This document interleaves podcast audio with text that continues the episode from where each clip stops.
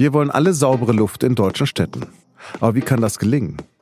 Mit niedrigem Schadstoffausstoß, wie es sich die Europäische Union wünscht, oder mit Dieselfahrverboten?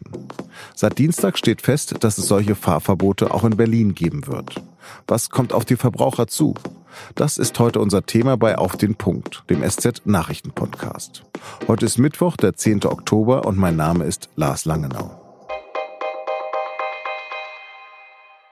In immer mehr Städten wird es ab kommenden Jahr Fahrverbote für ältere Dieselfahrzeuge geben. Zumindest für einzelne Straßenabschnitte. Die Friedrichstraße in Berlin zum Beispiel. Dort hatte die Deutsche Umwelthilfe geklagt und vor dem Verwaltungsgericht Recht bekommen. Der Geschäftsführer der Deutschen Umwelthilfe Jürgen Resch freut sich über die Entscheidung. Ja, das war heute ein guter Tag für die saubere Luft in Berlin. Damit ist auch klar, dass die Bundesregierung einmal mehr mit ihrem Dieselkompromiss gescheitert ist, der nicht einmal Berlin vorgesehen hat. Der Kompromiss der Großen Koalition zu Dieselfahrzeugen hat unter anderem vorgesehen, dass die Autohersteller hohe Rabatte gewähren, wenn Autobesitzer ihre alten Diesel in Zahlung geben. Wohlgemerkt, wir reden von 11 Millionen Fahrzeugen in Deutschland, die von Fahrverboten betroffen sein könnten. Die Autoindustrie lehnt den Kompromiss allerdings ab. Der Vorschlag der Großen Koalition sollte eigentlich diese Fahrverbote verhindern. Aber jetzt könnten in noch mindestens 15 weiteren Städten solche Fahrverbote wie in Berlin anstehen. Deutschland wird so zum Flickenteppich für Dieselfahrer. Und für die Autoindustrie wird es bald noch schwieriger. Denn gerade haben sich noch die EU-Umweltminister in Luxemburg darauf geeinigt, dass der CO2-Ausstoß von Neuwagen in den kommenden Jahren um 35 Prozent sinken soll. Das ist wesentlich mehr, als sich die deutsche Autoindustrie und auch die Bundesregierung gewünscht hat. Wie sollen Verbraucher bei diesen ganzen Beschlüssen überhaupt noch den Überblick behalten? Ich spreche jetzt mit Michael Bauchmüller, Berlin-Korrespondent der SZ und zuständig für Umweltthemen. Herr Bauchmüller, ich blicke da jetzt überhaupt nicht mehr durch. Können Sie mir helfen, dieses Knäuel zu entwirren? Wenn ich der Besitzer eines fünf Jahre alten Diesels bin, wohin darf ich mit dem eigentlich noch fahren?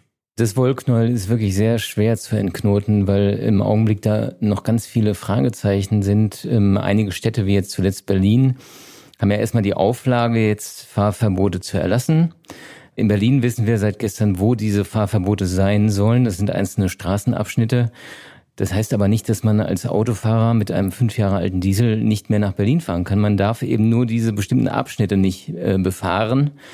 Möglicherweise darf man das sogar dann, wenn man Anlieger ist. Also das ist alles noch nicht ganz klar. Klar ist aber, dass eine große flächige Absperrung von Teilen Berlins jetzt erstmal vom Tisch ist. Also insofern kann man als Besitzer eines solchen Autos vielleicht auch erstmal ein bisschen aufatmen. Wenn ich jetzt einen Euro 6 Diesel hätte, könnte ich dann da überall reinfahren? Und das nur die älteren Diesel, die da betroffen sind von dem Urteil? Die Richter haben ganz klar gesagt, das muss die Behörde entscheiden, wo sie die Grenze zieht. Sie haben gesagt, also mindestens bis Euro 5, ob es auch Euro 6 ist, liegt im Ermessen des Berliner Senats. Es gab aber ja auch schon das Urteil vom Leipziger Bundesverwaltungsgericht, wo sehr stark auf Verhältnismäßigkeit abgestellt wurde. Euro 6 Fahrzeuge, die sind ja noch äh, sehr jung. Und jemanden, der erst vor ein oder zwei Jahren einen Diesel gekauft hat, in dem Glauben, damit überall äh, herumfahren zu dürfen, dem kann man schwer zumuten, dass er jetzt in bestimmte Bereiche nicht mehr einfahren darf. Also es ist davon auszugehen, dass Euro 6 Fahrzeuge erstmal verschwunden bleiben. Was die Emissionen angeht, ist das nicht unbedingt gerechtfertigt, denn auch bei Euro 6 Fahrzeugen wissen wir ja mittlerweile, dass sie wesentlich mehr Stickstoffdioxid ausstoßen, als das ihre Papiere eigentlich aussagen. Ja, helfen denn diese Fahrverbote wirklich? Also es ist ein bisschen weiße Salbe, weil man auch in Berlin sich natürlich auf die Straßenzüge konzentriert hat, wo man Erkenntnisse hat, wo man Messungen hat und weiß, da werden die Werte überschritten. Würde man überall flächendeckend messen können, dann würde man sicherlich noch viel mehr Straßen äh, feststellen. Also insofern geht es hier wirklich erstmal darum, an den hauptbelasteten Straßen mit entsprechenden Erkenntnissen Abhilfe zu schaffen. Das wird natürlich zu Ausweichverkehren führen. Das heißt, die Autofahrer werden sich andere Wege äh, suchen. Wenn man dann an den Ausweichstraßen kontrollieren würde, würde man wahrscheinlich dort erhöhte Werte finden. Das erfahren wir ja gerade aus Hamburg. Da gibt es auch einzelne Abschnitte von Straßen, die gesperrt wurden für Dieselfahrzeuge. Und äh, die Staus bilden sich jetzt in den Straßen, die diese Straßenzüge umfahren. Vor vergangene Woche gab es einen Dieselgipfel im Kanzleramt und da sind eigentlich die Koalitionäre sehr zufrieden rausgegangen. Haben denn diese Beschlüsse noch irgendeinen Bestand? Die Beschlüsse haben ohnehin erst dann Bestand, wenn die Autoindustrie, die ja da aufgefordert wird zu handeln, sich tatsächlich auch dazu bequemt, etwas zu tun. Man ging ja in dieser Nacht davon aus, dass die äh, Autohersteller auch bereit sind, tatsächlich über ihre Rabatte und Umtauschprämien hinaus etwas für die Nachrüstung zu tun. Da haben sich die Hersteller danach bedeckt gehalten oder teilweise auch schon aus dem Staub gemacht. Das heißt, die Beschlüsse wurden eigentlich schon am nächsten Tag wertlos. Denn das, was wir sehen werden an Umtauschprämien, wird wahrscheinlich im Wesentlichen dem entsprechen, was Autokäufer jetzt schon an Rabatten erhalten, vielleicht ein kleiner Aufschlag. Aber das ist keine entschiedene Antwort der Autoindustrie auf die Versäumnisse, die sie ja sich selber eingebrockt haben.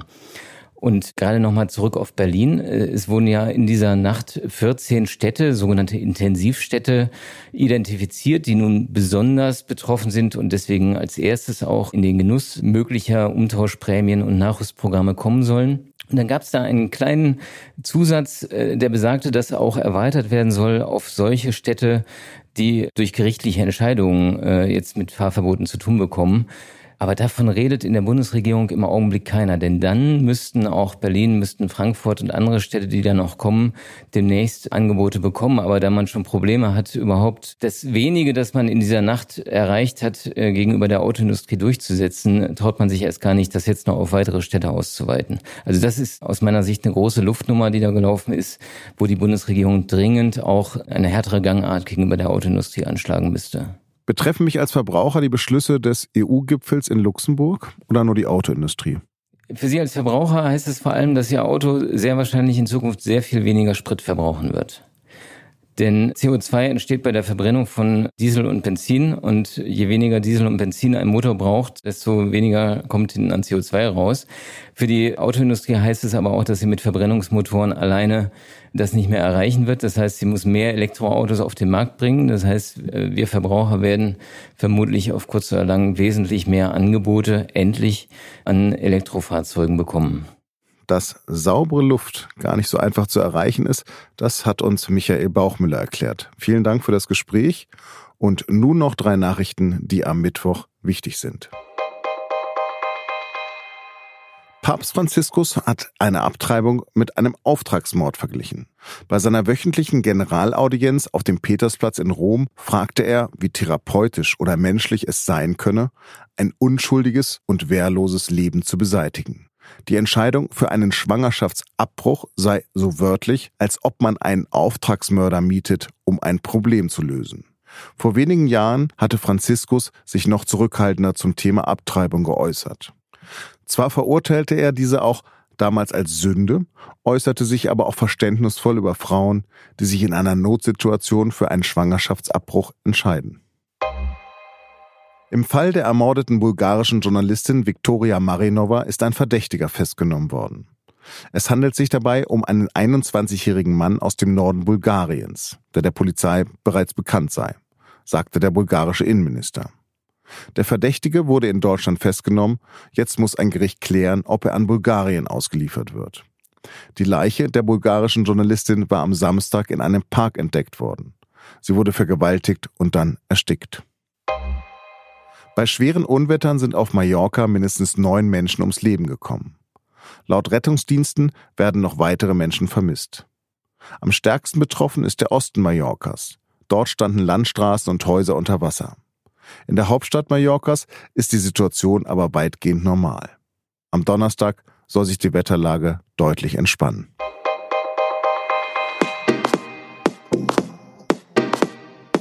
Das war auf den Punkt, der SZ-Nachrichten-Podcast. Redaktionsschluss war 16 Uhr. Wenn Sie einen weiteren SZ-Podcast hören wollen, in der aktuellen Folge von Das Thema berichtet Boris Herrmann über den Rechtsruck in Brasilien. Der Südamerika-Korrespondent der SZ erzählt, wie ein rassistischer, frauenfeindlicher Außenseiter zum nächsten Präsidenten dieses bunten, großen Landes werden könnte. Ich wünsche Ihnen einen schönen Feierabend.